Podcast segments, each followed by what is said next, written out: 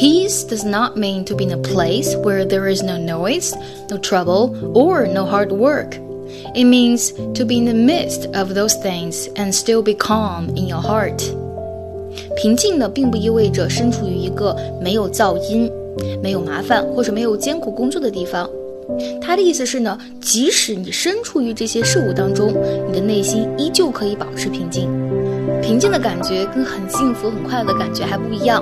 当你平静的时候呢，首先你非常的清醒，你可以感觉到呢，体内有一股源源不断的力量，还有发自内心的喜悦充斥于全身。这种感觉真的是妙不可言。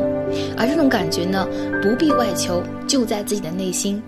Because peace does not mean to be in a place where there is no noise, no trouble, or no hard work. It means to be in the midst of those things and still be calm in your heart.